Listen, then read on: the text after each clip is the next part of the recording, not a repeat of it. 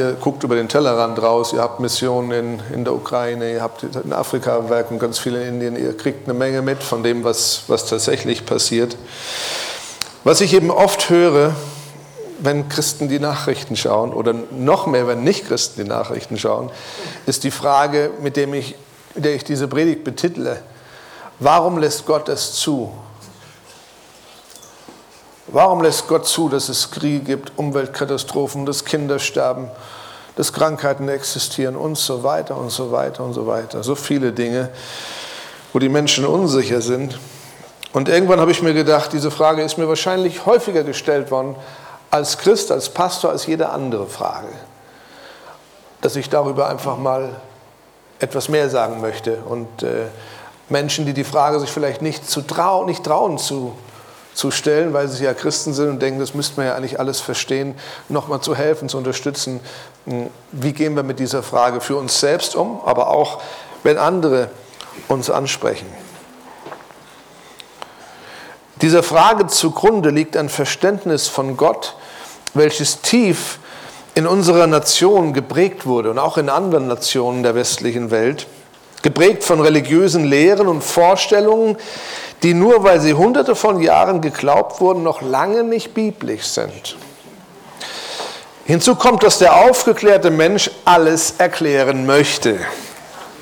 Hat dieser jedoch jene religiöse und traditionelle Prägung, von der ich sprach, muss er als Erklärung für Tsunamis, furchtbare Krankheiten, Armut und Leid die Schuld Gott geben.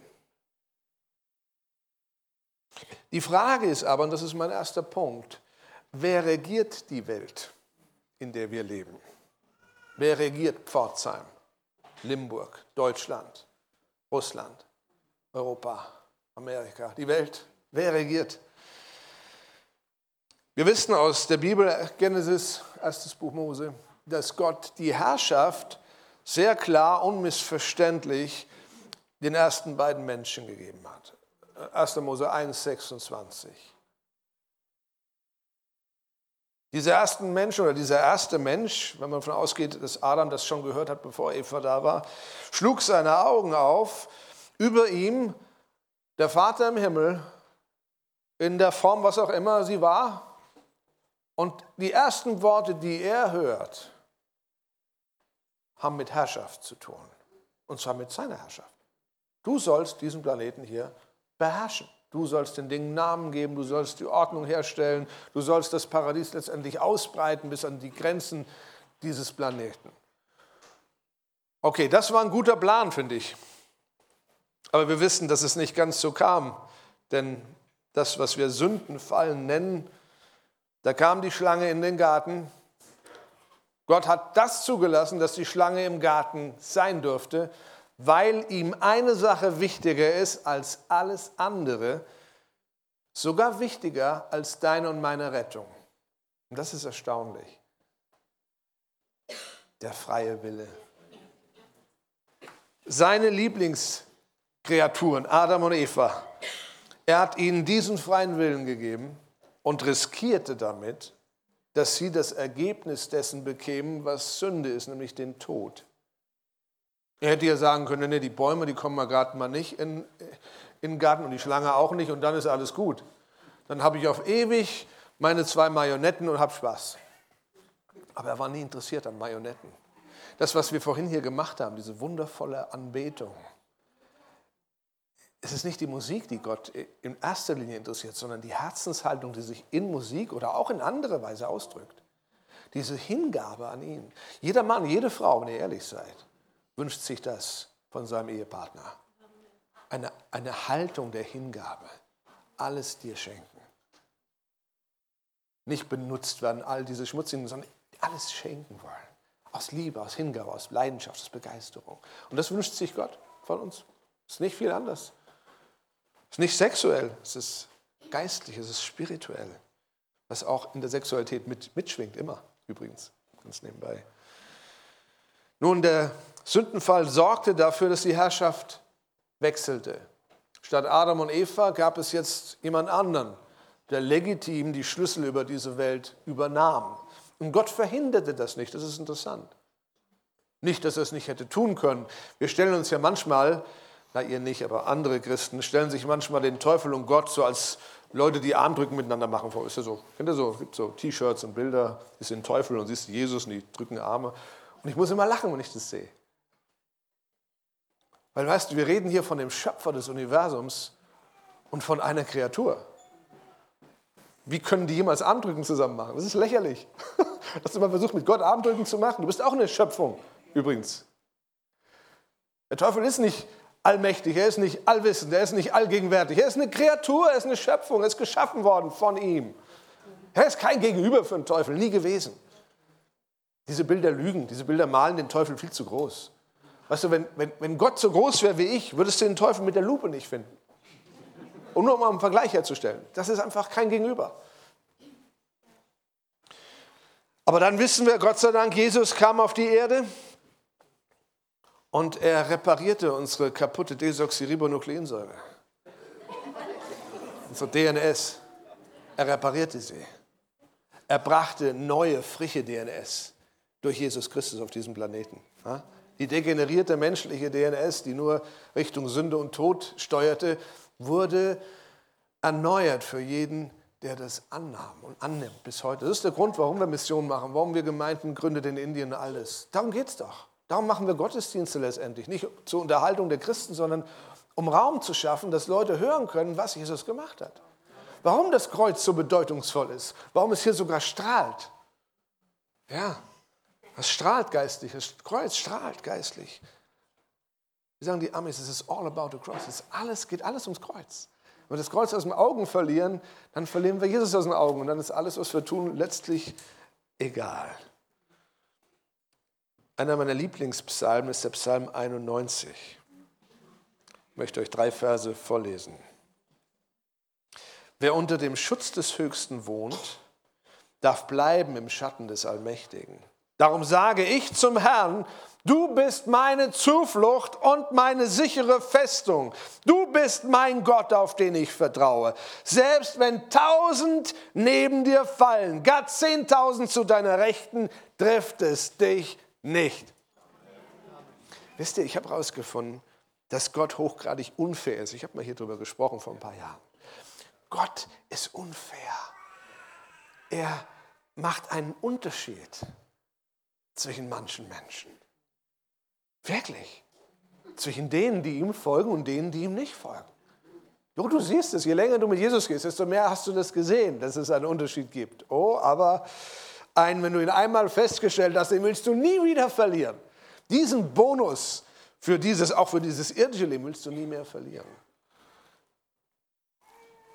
Wir sehen die Unterschiede auch schon vorher. Denk an Noah. Seine ganze Familie wurde bewahrt und der Rest? Die haben viel zu trinken bekommen. Ja, es war Feierabend. Nur eine Familie. Ist das fair?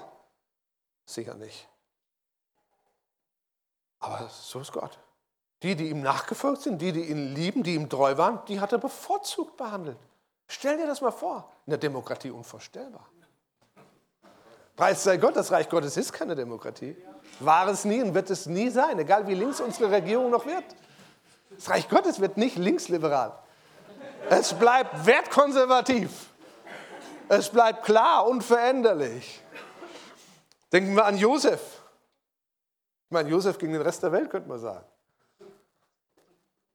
Gott hat diesen Jungen durchgetragen, selbst durch schwierige Situationen, hat ihn auf eine Stelle erhöht, wo niemals einer seiner Familie bis dahin war. und zum Segen gemacht für, sein ganzes, für seine ganze Großfamilie und letztendlich für, für die Welt, weil wenn die Juden ausgestorben wären damals, würden wir jetzt hier nicht hier sitzen, weil da wäre Jesus nicht gekommen. Denken wir an Israel. Man liest diese ganzen Kämpfe. Ich meine, ich weiß, hier sind Frauen unter uns, das ist nicht so eure Welt, aber wir Männer, wir mögen schon ganz gerne äh, für die richtige Sache kämpfen. Auch, auch wenn es sein muss, für die richtige Sache sterben. Das ist in Ordnung. Äh, in Kriegen hast du in der Regel nicht die, ähm, die jungen Männer, die Dinge kaputt machen, Leute vergewaltigen und sowas machen, die, die hast du nicht so arg, weil die haben, die haben was zu tun. Die gehen für etwas. Ich sag mal, in der Vergangenheit, ob das heute noch so wäre, ich sag mal, wenn heute Krieg wäre, ich weiß nicht, ob jemand hinging in Deutschland. Ich meine, wir haben eine andere Zeit heute. Heute bin ich das Wichtigste. Vor 100 Jahren war meine Familie und das Land das Wichtige. Man, man ist dafür bereit gewesen zu sterben. Wer ist das heute noch? Das ist eine andere Frage. Ne? Ähm, also was ich sagen wollte war, Israel hat Kanaan eingenommen. Israel hat Kämpfe geführt, einige ohne Verluste gegen übermächtige Feinde. So, war das fair? Da starben andere junge Männer. Und Israel hat gewonnen, weil Gott mit ihnen war. Das ist jetzt schwierig, Neutestamentlich für uns manchmal schwierig, das zu verstehen. Aber äh, die Aussage, die dahinter steht, ist, Gott macht einen Unterschied zwischen denen, die ihm folgen. Wenn Israel nicht gefolgt war, ging es denen gar nicht gut. Dann haben die übelste Sachen erlebt. Okay, auch das wollen wir nicht verschweigen. So auch es gibt Christen, die folgen Jesus nach und es gibt Christen, die folgen ihrer eigenen Agenda. Und wenn du das über, ich bin jetzt 30 Jahre Pastor, wenn du das über ein paar Jahrzehnte beobachtest, ist es spannend. Manche Familienlinien kannst du sehen. Du kannst fast schon sehen, wie die nächste Generation auch wieder in die Irre geht, weil die Eltern diesen Weg gewählt haben. Sie kommen wahrscheinlich in den Himmel, aber vielleicht gerade so. Aber in diesem Leben siehst du kaum einen Unterschied. Die leiden denselben Mist, die machen alle denselben Schrott mit und unterm Strich ähm, sind sie kaum zu erkennen als Christen. Das ist, glaube ich, nicht, wie wir sein sollten. Ich glaube, man sollte uns erkennen. Nicht, weil wir irgendwelche verrückten Freaks sind, die ständig Jesus auf den Lippen haben, sondern weil unser Leben das widerspiegelt, was wir glauben.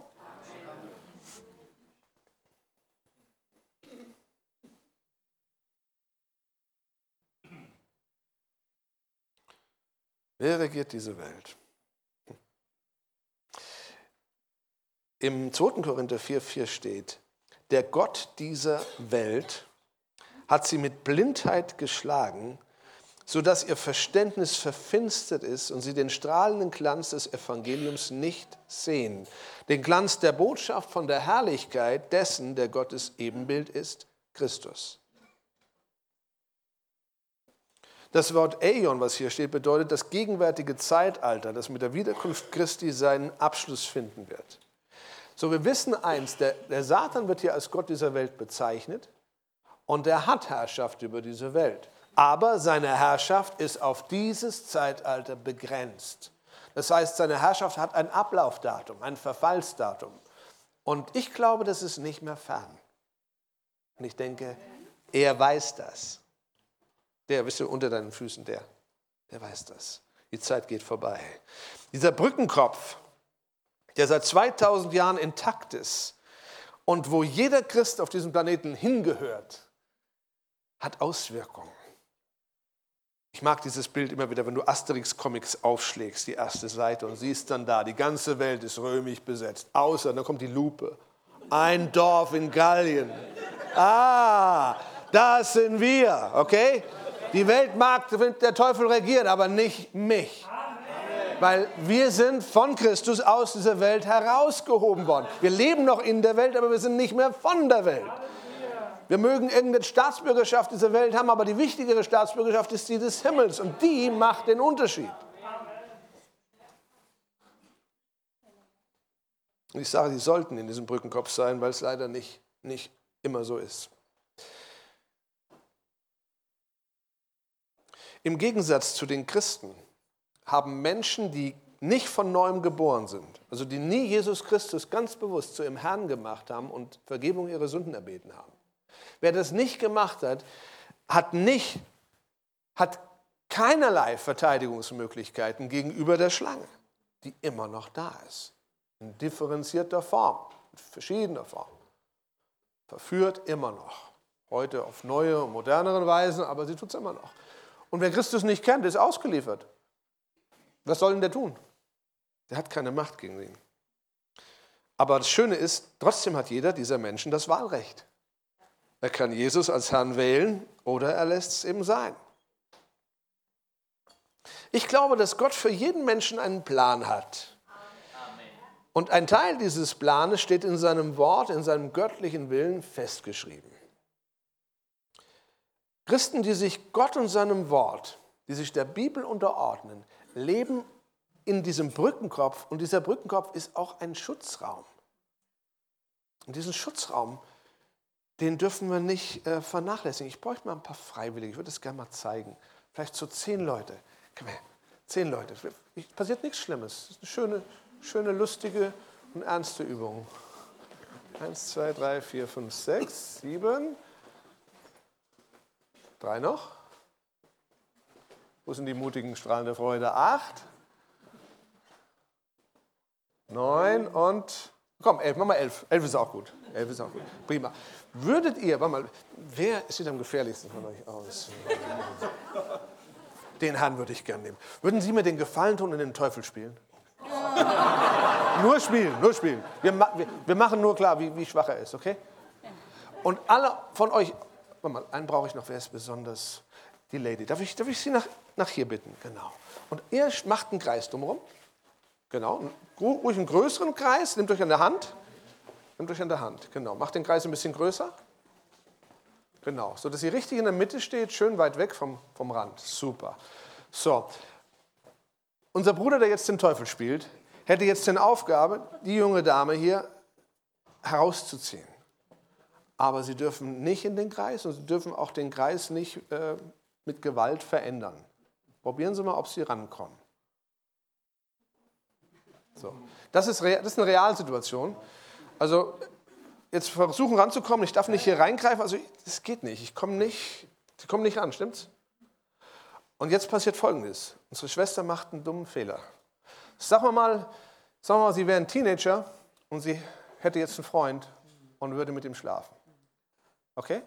Sie liebt den Herrn, aber sie macht diesen Fehler. Und was dann passiert ist, sie geht an den Rand. Kommen Sie mal an den Rand des Kreises. Und jetzt greifen Sie außerhalb des Kreises. So ein Stück weit, genau. Das ist noch, noch nicht. Genau. Sie, sie, noch ein bisschen weiter, genau, noch ein bisschen näher. Sie, sie berührt jetzt etwas, was außerhalb des vollkommenen Willens Gottes ist, außerhalb des Rahmens ihres Schutzes. Und damit wählt sie aus dem Schutzraum ein Stück weit raus. Sie ist nicht rausgetreten, aber sie hat rausgegriffen. Und jetzt packen Sie mal zu. Und jetzt ziehen Sie mal. Okay, okay, okay, okay, okay, okay. okay. Wenn er noch stärker gezogen hätte, hätte er vielleicht den Kreis sogar durchbrochen, sie rausgezogen. Das passiert, wenn Leute, ich habe Christen getroffen, die rauchen. Ich meine, sie kommen wahrscheinlich dampfend in den Himmel irgendwann, nur wahrscheinlich, wahrscheinlich einige Jahre, einige Jahre früher. Warum? Warum ist das so? Weil Krankheit einen Zugang findet in ihrem Leben, die sonst diesen Zugang nicht gefunden hätte. Ich sage nicht, dass jede Krankheit immer alles damit zu tun hat, aber ganz oft wenn man da mal zurückguckt, hat das einen Zusammenhang. Wir haben irgendeine Tür aufgemacht, durch Sünde, durch vorehelichen Sex, durch, durch Rauchen, durch Drogen nehmen, durch Ungehorsam, durch Rebellion, was auch immer. All die Dinge, die, wo Gott sagt, tu es nicht. Die Eltern nicht ehren zum Beispiel. Die Eltern ehren heißt langes Leben. Cool. Im Schutzraum. Eltern nicht ehren heißt, ich bewege mich ein Stück weit aus dem Schutzraum raus, mache mich anfällig und angreifbar. Und dann frage ich Gott, warum lässt du das zu? Und Gott sagt, sorry, ich habe gar nichts zugelassen. Du bist, hast dich entschieden, aus meinem Schutzraum rauszugehen. Du kanntest meinen Willen. Und du hast trotzdem entschieden, es anders zu machen. Sorry, aber das ist, was ich dir gegeben habe, den freien Willen. Den werde ich nicht von dir nehmen und ich werde auch nicht dafür sorgen, dass du das nicht tun kannst, weil dann hättest du ihn ja nicht mehr. Aber die Folge bleibt dieselbe. Folge von Sünde ist immer Tod. Tod von Beziehungen, manchmal Tod vom Körper oder Tod von, von Beziehungen zu ihm, was auch immer. Vielen, vielen Dank fürs Mitmachen und ich weiß, ihr seid alles ganz feine Leute und habt nichts mit der Rolle zu tun, die ihr gespielt habt.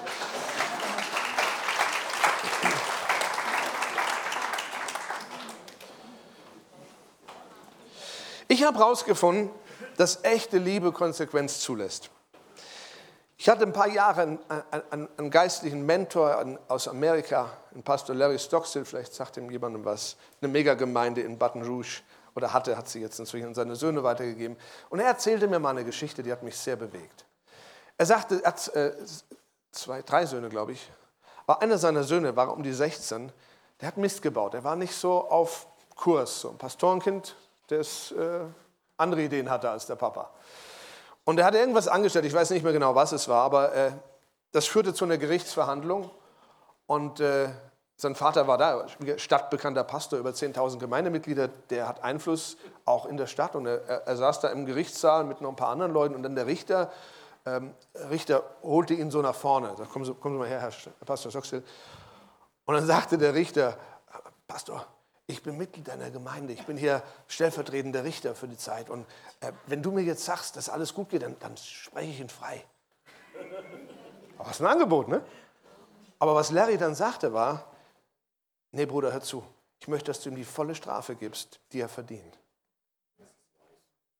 Weil wenn er jetzt damit durchkommt, dann ist das nächste doch nur eine Frage der Zeit. Er muss lernen, dass sein Handel Konsequenzen hat.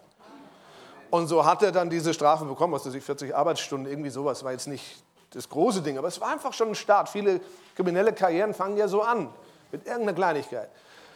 Und so hat er seine Arbeitsstunden durchgezogen und äh, heute leidet er die Gemeinde seines Vaters.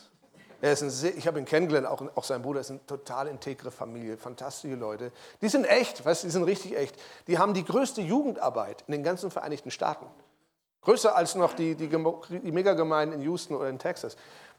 Die rocken was, die jungen Männer. Seine Söhne haben das gemacht. Und wenn das nicht passiert wäre damals, wenn er die Konsequenz nicht gespürt hätte, wer weiß, was daraus geworden ist. Wir kennen auch viele andere traurige Geschichten, wo Pastorenkinder dann in Drogen sterben und diese Dinge tun. Auch das passiert. So, ich glaube, Gott ist so gut wie ein guter Vater. Und noch besser. Er lässt manchmal Dinge tatsächlich uns entscheiden und lässt uns die Folgen tragen, weil das tut ein guter Vater. Ab einem gewissen Alter zumindest. Okay, bei Babys ist man vorsichtiger, bei Kleinkindern drückt man ein paar Augen zu und schützt mehr. Aber dann, wenn jemand erwachsen sein will, auch im Glauben, äh, wo ist die Entschuldigung? Ja Gott, ich wollte es ja eigentlich nicht, habe es aber trotzdem gemacht. Hm. Schlecht. So lässt er auch bei dir und mir Dinge zu, die uns schaden. Er verhindert nicht, dass du lügst, dass du stiehlst, dass du dich in Süchte begibst, dass du lieblos handelst, dass du deinen Zehnten nicht gibst, dass du vorehelichen Sex hast äh, oder die Ehe brichst oder sonst was tust. Er verhindert es nicht. Er erlaubt dir das. Aber wir wissen, dass die, die biblischen Verheißungen in aller Regel Wenn-Dann-Verheißungen sind. Wenn du das tust, erlebst du das. Wenn du den Zehnten gibst, sind die Himmelsfenster offen. Wie oft kommen Leute zu mir und sagen, Pastor, ich, ich habe jetzt die Autoreparatur nicht. Wie kann Gott das zulassen? Sage ich, äh, Gibst du den Zehnten? Ah, das kann ich mir nicht leisten. Ich habe das Problem doch schon. Himmelfenster zu und dann kommst du jetzt zu mir und willst sagen, Gott lässt es zu. Ha, ha, ha. Ich meine, weißt du, der Zehnte von so Leuten, der macht keine Gemeinde reich. Weißt du, das sind, das sind ein paar Euros, weil das sind, die haben wenig. Aber wenn die damit anfangen, das habe ich so oft gesehen, dann gibt Gott denen mehr. Dann entwickeln die sich, dann kommen die aus Hartz IV raus, dann bekommen sie einen neuen Job, Beförderung, all die Dinge passieren. Äh, wenn so Kleinigkeiten passieren. Ja, warum lässt du das zu, Gott? Ein Missverständnis. Obwohl es tatsächlich Bereiche gibt, wo Gott direkt richtet. Beispiel, wenn du anderen nicht von Herzen vergibst, steht in der Bibel, dass ein Gericht dir direkt begegnet. Nicht erst nach dem Leben, sondern schon hier. Aber Trotz dieser wenigen Beispiele hat Gott mit den meisten, was Menschen zustößt, die nicht in seinem vollkommenen Willen leben, nichts zu tun. Ich habe meine Mutter von vier kleinen Kindern oder drei kleinen und ein größtes Kind beerdigt. Eine liebe Christin. War eigentlich geheilt von Krebs und starb dann an der Thrombose, noch im Krankenhaus, nach einer Nachbehandlung. Keiner hat damit gerechnet. War in meiner Gemeinde, in einer anderen Gemeinde, ich habe zwei Gemeinden geleitet damals. Und ich habe die Beerdigung gehalten und ich habe gesagt, Leute, übrigens, dass hier kein Missverständnis besteht. Gott hat mit dem Tod von Heike nichts zu tun. Gott nimmt kleinen Kindern nicht ihre Mutter weg. No way. Und nach der Beerdigung, dann nach der Grablegung, kamen dann ein paar Damen zu mir, auch Christinnen, die mich dann fragten, wie ich denn sowas sagen könnte. Gott würde doch den Zeitpunkt bestimmen. Sag ich mal, stopp, stopp, stopp, stopp, stopp. Den Zeitpunkt hat Gott definitiv nicht bestimmt. Ja, aber wie kann Gott das ich, Gott hat hier gar nichts mit zu tun. Ich kann dir nicht erklären, was der Grund war. Aber ich habe die Größe zu sagen, nur weil ich es nicht erklären kann, werde ich deswegen die Bibel nicht umschreiben oder ein paar Seiten rausreißen, sondern äh, die Frage hebe ich mir dann für den Himmel auf. Aber ich kann das Evangelium doch nicht verändern, nur weil ich eine andere Erfahrung mache. Ähm, sorry, aber dann ist die Bibel ganz schnell ein zerfleddertes Stück äh, Altpapier. Wir erleben manchmal seltsame Dinge und manchmal verstehen wir sie nicht. Manchmal verstehen wir sie ein paar Jahre später. Das habe ich auch schon erlebt. Manchen Tod habe ich ein paar Jahre später oder manchmal ein paar Monate später tatsächlich verstanden. Ich habe eine Frau beerdigt, die war total, äh, alles super Schwester im Hand. Die hat den Herrn geliebt, die war eine Fürbitterin, alles. Und dann starb sie an Brustkrebs. Ja, wie kann das sein? Wir haben gebetet, geglaubt, gefastet. Und äh, Kurz vor ihrem Tod hat sie mich nochmal gerufen, wir haben zusammen gebetet und dann hat sie mir das verraten. Sagt sie, Pastor, das weiß niemand, aber schon seit ein paar Jahren trinke ich. Keiner kriegt das mit. Ich mache das, wenn keiner zuguckt. Ich bin eigentlich ständig unter Strom. Sag ich, okay, dann weiß ich, wo es herkommt. Alkohol ist der Hauptkrebserzeuger überhaupt. Das weiß man inzwischen seit 2008, seit die WHO Alkohol als Krebserreger, nicht nur als Co-Erzeuger genommen hat. Und dann in einem Land wie Deutschland, weißt du, wo ja Alkohol zum guten Sinne gehört. Selbst Pastoren haben mir schon Wein geschenkt. Ich denke immer, Leute, wollt ihr mich umbringen? Bleibt mir mit dem Zeug vom Leib. Ich brauche keinen Wein, um glücklich zu sein. Ich bin glücklicher als ihr mit all dem Zeug. Und ich lebe 20 Jahre länger als ihr. Amen. Okay, jetzt war klar, dass da weniger kommt. Wir sind in Deutschland. In Amerika gibt es viele Arme, in Afrika würden die Leute jetzt auf den Stühlen stehen. ja, wir haben eine andere Kultur. Nur in dem Bereich tatsächlich ein Stück weit selbstmörderische Kultur, weil hier viele Krebsarten entstehen durch Alkoholgenuss. Selbst durch ein Glas Bier am Abend, über 30 Jahre hast du das erste Organversagen in der Regel. Gut, aber das ist nicht das Thema. Wir wollen über Leute sprechen, die den Schutzraum verlassen haben Und ich möchte euch sagen, der Teufel verspricht viel, hält wenig und nimmt alles. Das ist seine Natur. Er spielt nicht mit uns. Manches fühlt sich erstmal an wie ein Spiel, ist kein Spiel. Er ist ein Killer, er ist ein Auftragskiller. Vergessen wir das nicht. Ich mache ihn nicht groß. Aber wenn ich ihm ein, ein, eine Tür gebe, kommt er und tötet. Immer. Lies Johannes äh, 10. 10, Vers 10. Was steht da? Er kommt, um zu stehlen, zu morden, umzubringen. Das ist, was er tut. Und Jesus sagt, aber ich, ich bin gekommen, um Leben zu bringen, im Überfluss. So, die Wahl ist nicht wirklich so schwer, wenn man sich das mal klar macht, was hier uns angeboten wird. Wir wissen, es gibt einige geistige Gesetze. Ich habe dieses Buch ja geschrieben, jetzt einige kennen es schon. Äh, der ursprüngliche Titel war Das Gesetz von Saat und Ernte. Nur mein Verleger hat damals gesagt, dass, äh, die Leute wissen nicht, was das meint, der Titel. Die denken, es wäre ein landwirtschaftliches Buch. Und so habe ich es umbenannt und habe dieses Bild mit dem Diamant mit reingebracht. Erinnert euch, letztes Jahr habe ich darüber gesprochen. Aber eigentlich geht es in dem ganzen Buch darum, wie ich sähe, um das Richtige zu ernten, in allen Lebensbereichen. Hier geht es auch um Alkohol, hier geht es auch um Sport, hier geht es um äh, all die geistlichen Dinge natürlich, die wichtig sind. Hier geht es um Kommunikation.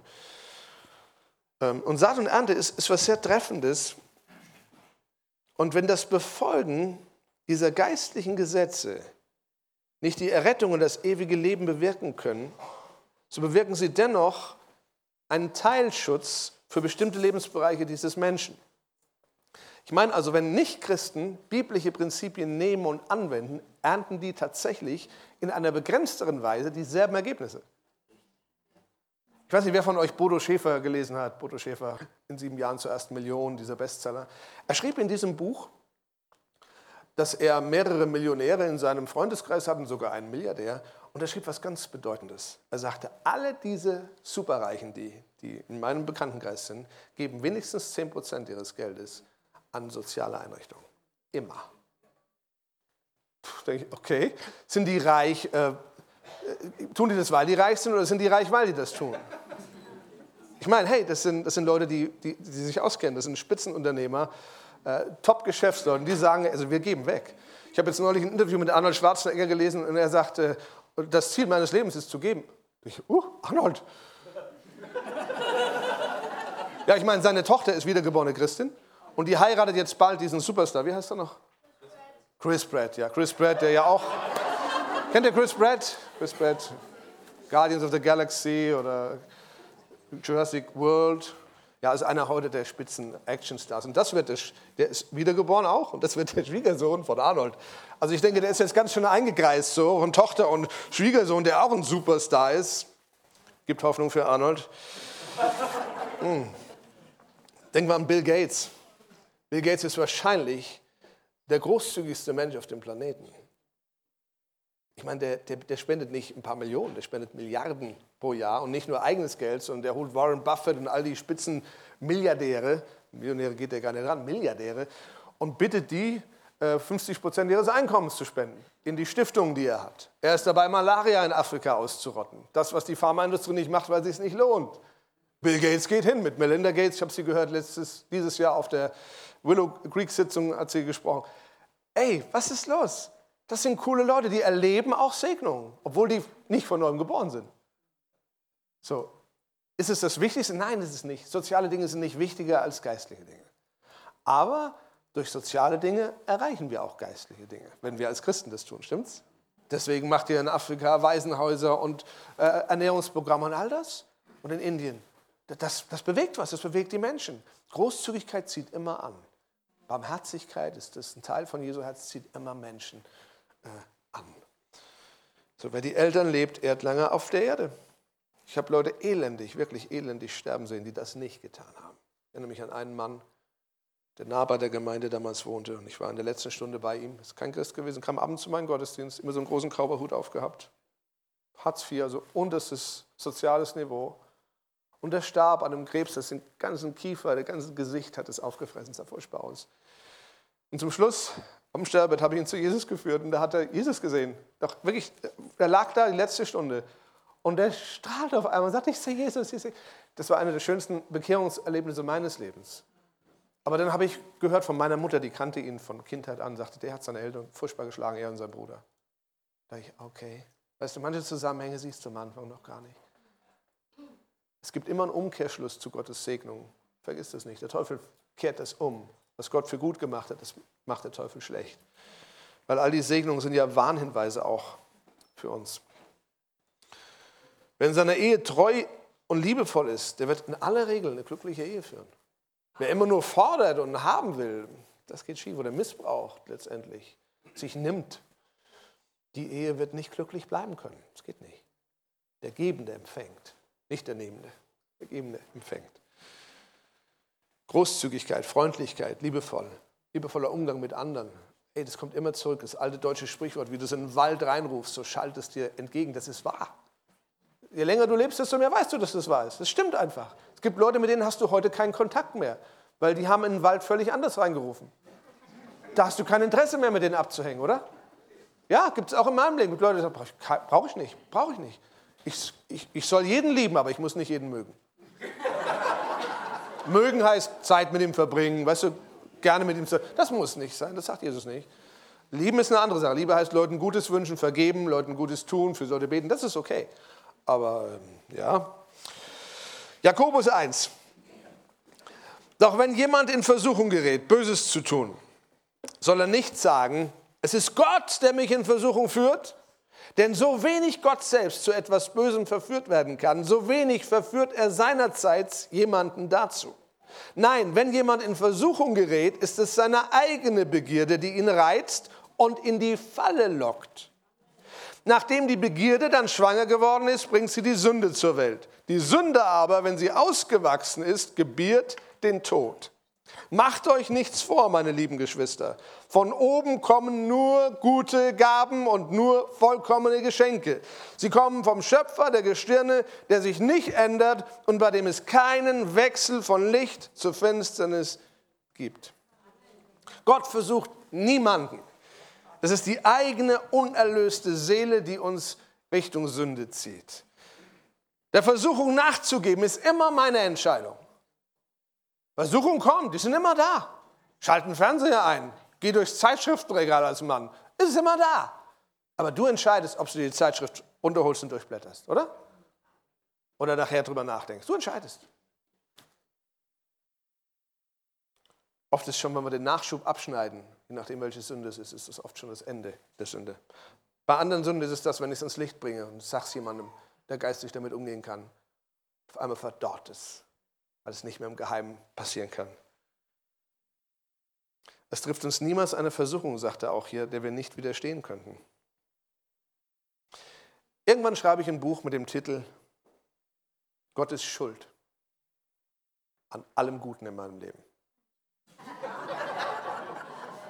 Das ist mein meist gesprochener Satz in meinem Leben, vermute ich mal. Den hörst du bei mir jeden Tag und immer und überall, könnt meine Kinder fragen. Das ist, das ist, was ich glaube. Gott ist schuld an allem Guten in meinem Leben. An dem anderen Zeug hat er nichts mit zu tun.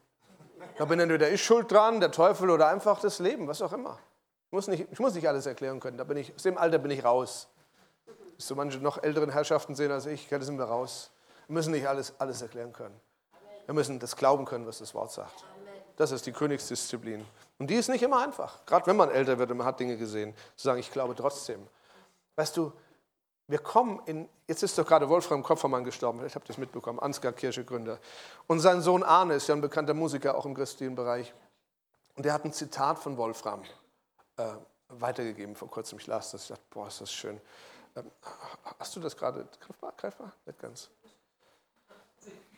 Aber es ging darum, dass gerade wenn wir im, im Glauben weitergekommen sind, wenn wir älter werden, dass wir dann auf eine Sache mehr aufpassen müssen als auf alles andere, nämlich dass wir unsere kindliche, kindlichen Glauben zurückholen müssen, unsere Naivität, weil wenn wir das nicht tun, endet unser geistiges Leben in Zynismus. Und das fand ich so, da habe ich mich so gedacht, ja genau, ich muss immer wieder gucken, dass ich mir dieses Kindliche bewahre.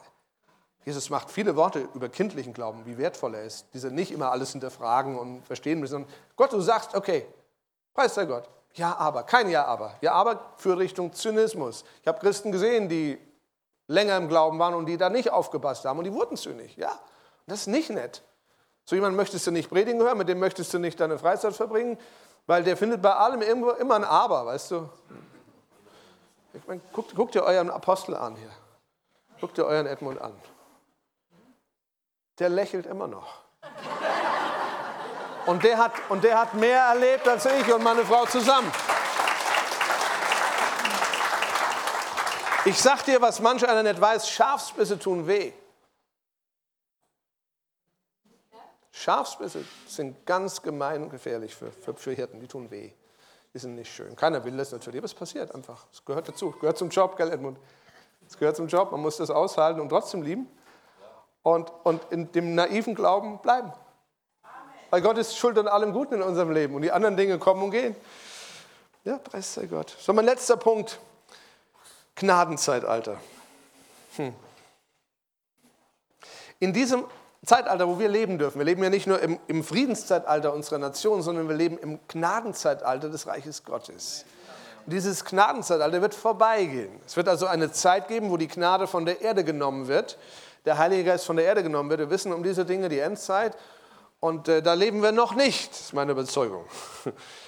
Und in dieser Gnadenzeit findet Gericht nur in wenigen Fällen und soweit ich das bisher herausgefunden habe in der Bibel, nur bei Christen statt. Der manche, die sagen, alle Tsunami ist eine Strafe Gottes für die Nation so und so, weil die ja von Gott irgendwie abgekehrt ist. Ich glaube das nicht will die Leute nicht verurteilen, die das glauben. Jeder kann ja glauben, was er will, aber ich glaube das nicht. Ich sehe das so auch nicht in der Bibel. Menschen, die ihr Leben, die nie ihr Leben bewusst Christus gegeben haben und Vergebung ihrer Schuld erlebten, sind ohnehin unter der Knute des Teufels. Das wissen wir. Die können gequält werden. Das hat auch nicht mit Gott zu tun. Das hat mit ihren Entscheidungen oder fehlenden Entscheidungen zu tun. Ihnen kann alles zu jeder Zeit geschehen, weil sie haben in den meisten Bereichen ihres Lebens keinen Schutz. Christen jedoch und hört mir gut zu, die sich erlauben, wieder besseres Wissen aktiv Gott ungehorsam zu sein. Okay? Wieder besseres Wissen, das heißt, sie wüssten es anders und sie sind aktiv ungehorsam. Das ist nicht die Gruppe wie, oh, ich habe verpasst, heute Morgen zu beten oder, oder oh, ich habe eine dumme Entscheidung getroffen, habe es gar nicht. Die meine ich nicht. Okay? Ich meine, die wirklich genau wissen, was sie tun. Die wissen, Gott hat mich nach Indien geschickt. Aber ich gehe nicht obwohl ich es zehnmal gehört habe, drei Propheten bestätigt habe und 15 Träume darüber habe. Ich gehe nicht. Das meine ich, dieses Niveau, okay? Also nicht jetzt, dass sich Leute unter Verdammnis fühlen, das ist nicht mein Ziel. Ich möchte nur sagen, es gibt es auch. Und wenn hier einer sitzt, dem das betrifft, kann das dein Leben retten, das zu hören und damit umzugehen. Weil du verlässt Gottes Schutzraum und wenn du das tust, das verrate ich dir, widmet der Teufel dir wesentlich mehr seiner Zeit als den anderen, die Jesus nicht kennen. Weil wenn er dich ausschalten kann, der du ja Jesus kennst, der du weißt, wie er ist, darum geht's. Und äh, dann wird er das tun, weil dann hat er einen Erfolg auf seiner Strichliste zu vermelden. Beispiele. Wenn die lokale Kirche, also die Braut von Jesus Christus, nicht wertgeschätzt wird, zum Beispiel durch Lüge oder Lieblosigkeit, ja, Pastor, ist doch nicht so schlimm. Das ist sehr schlimm. Das ist die Spitze von dem, was ich euch heute sagen kann. Wenn du deinen Bruder nicht liebst, sagt Jesus, liebst du mich nicht. Puh. Meinst du jeden Bruder? Ja. Auch den seltsamen? Ja. Ich meine, in jeder Familie gibt es den schrägen Onkel und die seltsame Tante, oder? Aber schießen wir die deswegen auf den Mond? Ich hoffe nicht. Die gehören zur Familie, okay, die sind halt so. Ertragen wir sie, halten wir sie aus, das gehört auch zur Liebe dazu. Ja, vielleicht bist du der Superintellektuelle mit zwei Doktortiteln, habe ich auch in meinem Freundeskreis. Und dann hast du aber den anderen Hartz-IV-Empfänger, der nicht mal eine Ausbildung, nicht mal eine Grund die Hauptschule fertig gemacht hat. Ja, ist der eine mehr wert als der andere oder was? Nee, ist er nicht. Der eine soll den anderen genauso lieben wie der andere den einen. Das ist der Maßstab, nach dem Gott geht. Der ist wichtiger als all die Ausbildungsprogramme, als all dein Vermögen oder was sonst für einen Einfluss du haben kannst. Das ist, was Jesus wichtig ist. Und wenn es Jesus wichtig ist, sollte es für uns wichtig sein. Ein anderes Beispiel, also die Bibelstellen seht ihr nachher alle, ihr bekommt, wenn ihr nachher zum Büchertisch rüberguckt, alle dieses Handout, da stehen die Bibelstellen drauf zum Nachlesen. Ein anderes Beispiel ist, wenn Christen sich weigern zu vergeben. Das sind mit die härtesten Aussagen, die Jesus je getroffen hat. Boah, weigert sich zu vergeben. Ja, aber weißt du, was der mir getan hat? Der hat mich missbraucht. Fünf Jahre lang. Ja und? Hast du keine Barmherzigkeit, Pastor? Doch. Ich habe Barmherzigkeit, deswegen sage ich dir, du musst vergeben. Sofort. Das kann ich nicht. Oh doch? Doch, du kannst. Die Bibel sagt, dass du das kannst. Jesus würde das nicht erwarten, wenn das nicht möglich wäre. Aber ich fühle mich nicht so. Darum geht es nicht. Die Gefühle folgen deiner Entscheidung. Wenn du deinen Gefühlen nachläufst, dann machst du so einen, so einen ganz schlechten Aktienkurs, weißt du? Und zwar Leben lang, Leben lang. Himmel hoch jauchzen, Tote betrübt und das ist, was Leute erleben, die ihren Gefühlen nachlaufen. Niemand betrügt dich mehr als deine Gefühle. Verlass dich drauf. Niemand. Niemand. Niemand. Weil deine Gefühle können immer nur das produzieren, was du eingefüllt hast in dein Herz. Und es gibt Leute, die gucken den ganzen Tag Fernsehen. Und dann gehen die Gefühle, weißt du, so. Mir geht das mal, ich gucke einen Film und dann schlafe ich ein und nachts habe ich die ersten Träume. Die, boah, so einen Film für eine Macht haben kann auf die eigene Seele. Das ist gruselig manchmal. Und dann gibt es Leute, die hören den ganzen Tag Radio oder Internet oder was auch immer und du füllst dich. Ist es eine gute Füllung? Ist es eine gute Sache, wenn du Bibel liest und betest und hörst dir Predigten an, dann wird dein Herz dich in eine gute Richtung führen. Auch deine Gefühle werden dich unterstützen. Aber wenn das nicht so ist, guckst du dann irgendwelche Serien an, wo ständig die Kinder gegen die Eltern rebellieren, ja, dann hast du auch noch Eltern, oh, dann sagen deine Gefühle überhaupt nicht, dass du dich unterordnen solltest. Nee, nee, ich, ich habe gesehen, wie man mit sowas umgeht. Ja, und das Dritte ist, wenn Christen sich weigern, ihre Gaben und Fähigkeiten für Gott einzusetzen. Auch eine ganz üble Ausgangslage, wenn du gerne Segen möchtest. Ich wiederhole nochmal, nichts dieser Dinge geschieht versehentlich. All das geschieht bewusst und in einer Haltung des Ungehorsams gegenüber Gottes geboten. Das ist das, alles andere. Bitte nehmt, zieht euch den Schuh nicht an, wenn er euch nicht passt. Wenn er dir passt, geh ernstlich damit um. Tu Buße, hol dir Vergebung ab und sähe neu aus und alles wird gut. Okay? Es gibt immer einen Ausweg, der ist nie länger als zehn Sekunden. Buße, Vergebung, neue Saat. Geht ganz schnell. Ja, und meine Gefühle, die kommen nach. Die kommen nach, manchmal nach einer Stunde, manchmal nach einer Woche, manchmal nach einem Jahr. Ja, ich meine, was ist die Alternative? Ich laufe mein Gefühl nach und komme nirgendwo an. Wer will das? Wer braucht? Hast du doch schon gemacht. Hey, guck mal in den Spiegel. Habe ich schon probiert. Sag mal, habe ich schon probiert. Ich habe das schon probiert, schon oft un unbeabsichtigt. Aber hinterher dachte ich, wie blöd war das? Hat mich nirgendwo hingebracht. Ich war sauer, ich war unvergeben, habe mich geärgert und noch mehr geärgert, habe das dann gesprochen, habe mich noch mehr geärgert, weil ich noch mehr Recht hatte. Und wo hat mich das hingebracht? Weg von Jesus. Will ich da sein? Nein. Aber wenn ich ausdrücke, ich vergebe, also ich, ich sage das den Leuten nicht, die mich ärgern. Da gehe ich nicht hin und sage übrigens, Schwester, ich vergebe dir. Was schaffe ich damit? Direkt wieder neuen Ärger in ihr. Wer ist das, das denn mir? Ich mache das mit mir aus. Ich gehe ganz schnell. Gott, ich vergebe sofort dieser Person. Ich lasse all den Ärger los und gebe ihn dir. Das ist dein, dein Job. Ich bin frei. Du sagst, alle eure Sorgen werft auf mich. Da hast du sie, Herr. Ich gehe ohne Sorgen weiter. Fühle ich mich danach ohne Sorgen? Nicht immer. Manchmal schon. Manchmal fühlt es sich immer noch so an wie vorher. Und dann mache ich es eben noch zehnmal. Ja, ich meine, ich mache das ja für mich, ich, so eine Seelenhygiene. Ich bringe das Zeug weg und sage, Gott, hier, ich habe es dir schon mal gebracht, ich erinnere dich noch mal dran und ich erinnere mich noch mal dran, dass ich es dir gebracht habe, dass meine Seele Stück für Stück ihre Gefühle erneuert und ich der Person irgendwann so begegnen kann, als ob nie was zwischen uns gewesen wäre. Weil genau das macht Jesus mit mir. Der behandelt mich so, als ob ich nie Mist gemacht habe und ich habe viel Mist gemacht in meiner Zeit vor Gott und auch danach immer noch. Hey, und er, behandelt mich, als ob ich nie einen Fehler gemacht hätte. Das ist die Dimension von Vergebung, die er sich von uns auch wünscht. Und wenn wir das leben, hey, du bist, du bist wie Edmund, immer am Lächeln. immer am Lächeln. Weil es kann gar nichts Schweres bei dir bleiben. Du weißt ja direkt, wo es hingehört. Ab zu Jesus. Oh, wow.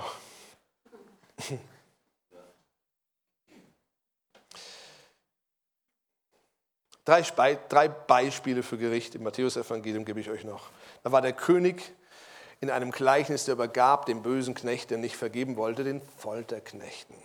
Im zweiten Gleichnis, auch Matthäus, spricht der König Folgendes über den Knecht, der respektlos mit ihm umging, weil er sich weigerte, sich angemessen zu kleiden.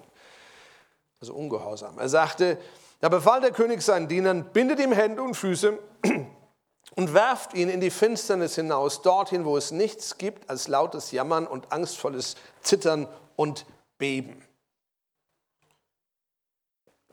Und im dritten Gleichnis ließ der König den unnützen Knecht, der sich weigerte, das ihm anvertraute einzusetzen und zu vermehren, in die äußerste Finsternis werfen, wo Heul und Zähne klappern sein wird. Das sind drei aktive Gerichtshandlungen des Königs in diesem Leben, in dieser Gnadenzeit. Okay, die sind nicht an den Ungläubigen, die sind an Leuten gerichtet, die es eigentlich besser wissen, die es besser wissen. Es ist also sehr wahrscheinlich so, dass Christen, die durch ihren Ungehorsam in diesen grundlegenden Dingen aus dem vollkommenen Willen Gottes, aus dem Schutzraum heraustreten, der Herrschaft Satans ausgesetzt werden, der sie quält. Ich meine, solche Christen verhalten sich selbst wie Rebellen und die werden vom, vom größten aller Rebellen gequält. Das ist die Folge.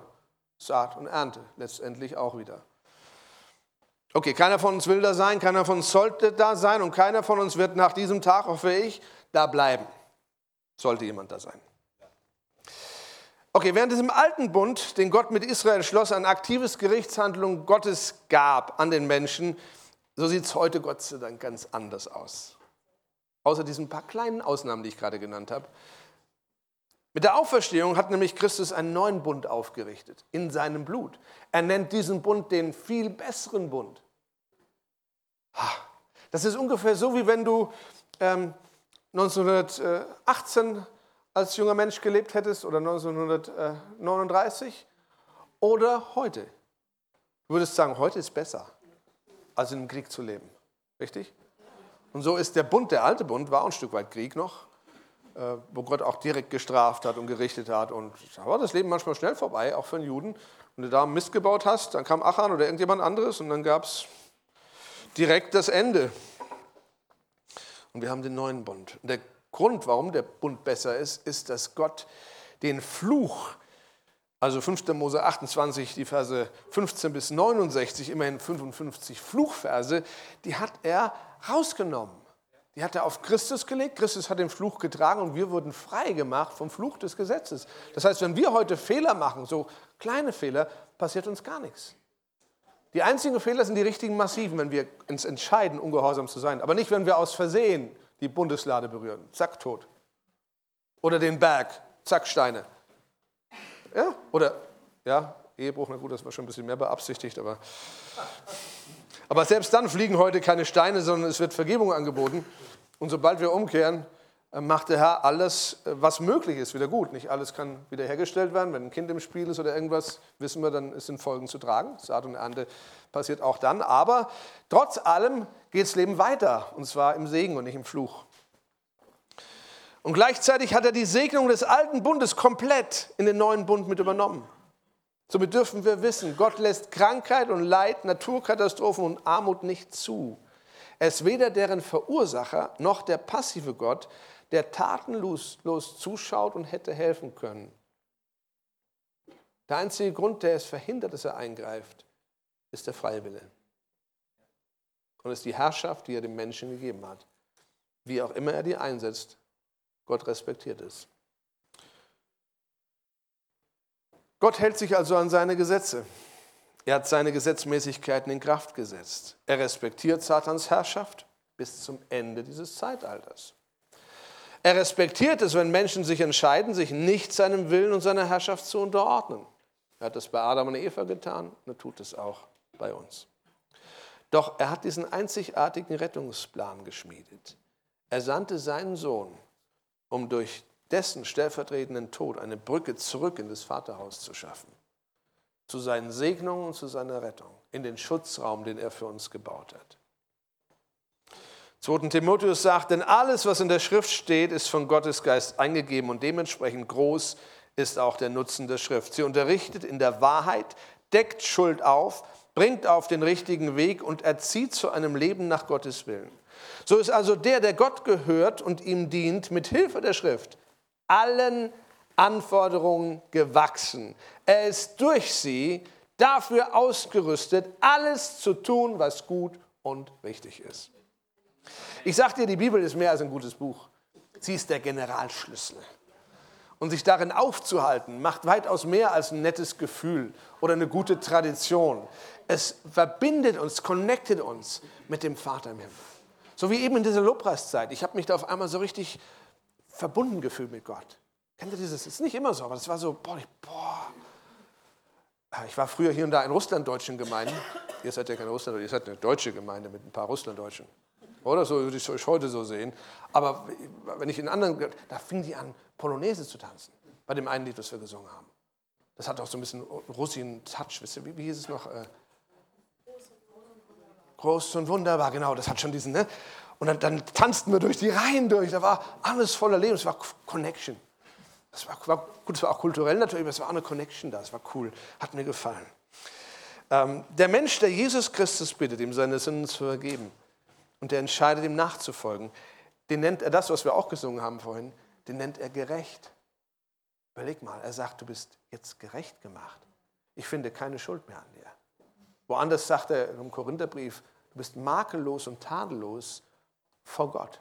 Durch Christus. Wenn du in Christus bist und seine Worte in dir bleiben. Diese beiden Voraussetzungen müssen wir immer erkennen dabei. Es passiert nicht automatisch und es bleibt auch nicht so. Es gibt Momente in meinem Leben, da bin ich mehr in Christus und andere, da bin ich weniger in Christus. Kennt ihr das? Nicht, dass ich das will, aber ich merke dann, ja, ich bin gerade nicht so arg in Christus, ich bin gerade ein bisschen im Fleisch. Okay, gehe ich wieder ein bisschen raus aus dem Fleisch, ein bisschen mehr in Christus, da geht es mir gut, da ist es richtig, da treffe ich gute Entscheidungen, da habe ich den Heiligen Geist als Ratgeber und muss mir nicht alles selbst überlegen, weil meine Entscheidungen sind, sind oft so teuer gewesen im Nachhinein die guten Ideen, die man meint zu haben ohne Gott. Und dann merkt man hinterher, so gut waren die gar nicht. Die waren teuer eigentlich. Die haben mich was gekostet, was ich nicht hätte zahlen müssen, wenn ich auf Gott gehört hätte in dem Punkt. Ich habe noch ein Video, das möchte ich euch jetzt gerne zeigen. Verlust von jemandem, eine Krankheitssituation, Arbeitslosigkeit oder einfach finanzielle Schwierigkeiten. Ich glaube, ihr seid eine Kirche, die das macht, die einander hilft, wo man einander beisteht. Und und füreinander betet. Und ich möchte euch eine Geschichte vorlesen, bevor ich einlade dazu, Jesus Christus zum Herrn zu machen, für die, die das noch nicht gemacht haben oder wo es einfach dran ist, es wieder zu tun, es zu erneuern. Im Bauch einer schwangeren Frau waren einmal drei Embryos. Einer davon ist der kleine Gläubige, einer der kleine Zweifler und einer der kleine Skeptiker. Der kleine Zweifler fragt, Glaubt ihr eigentlich an ein Leben nach der Geburt? Der kleine Gläubige. Ja klar, das gibt es. Unser Leben hier ist nur dazu gedacht, dass wir wachsen und uns auf das Leben nach der Geburt vorbereiten, damit wir dann stark genug sind für das, was uns erwartet. Blödsinn, das gibt's doch nicht. Wie soll das denn überhaupt aussehen, ein Leben nach der Geburt? Das weiß ich auch nicht so genau, aber es wird sicher viel heller sein als hier. Und vielleicht werden wir herumlaufen und mit dem Mund essen. So ein Quatsch! Herumlaufen, das geht doch gar nicht. Und mit dem Mund essen, so eine komische Idee. Es gibt doch die Nabelschnur, die uns ernährt. Außerdem geht das gar nicht, dass es ein Leben nach der Geburt gibt, weil die Nabelschnur schon jetzt viel zu kurz ist. Doch, es geht bestimmt es wird eben alles ein bisschen anders. Es ist noch nie einer zurückgekommen von nach der Geburt. Mit der Geburt ist das Leben zu Ende und das Leben ist eine einzige Quälerei und dunkel. Auch wenn ich nicht so genau weiß, wie das Leben nach der Geburt aussieht. Jedenfalls werden wir dann unsere Mutter sehen und sie wird für uns sorgen. Mutter! Du glaubst an eine Mutter. Wo ist sie denn bitte? Na hier, überall um uns herum. Wir sind und leben in ihr und durch sie. Ohne sie könnten wir gar nicht sein. Quatsch! Von einer Mutter habe ich ja noch nie was gemerkt. Also gibt es sie auch nicht. Manchmal, wenn wir ganz still sind, dann kannst du sie singen hören oder spüren, wenn sie unsere Welt streichelt. Ich glaube auf jeden Fall, dass unser eigentliches Leben erst dann beginnt. Bitte steht doch mit mir auf.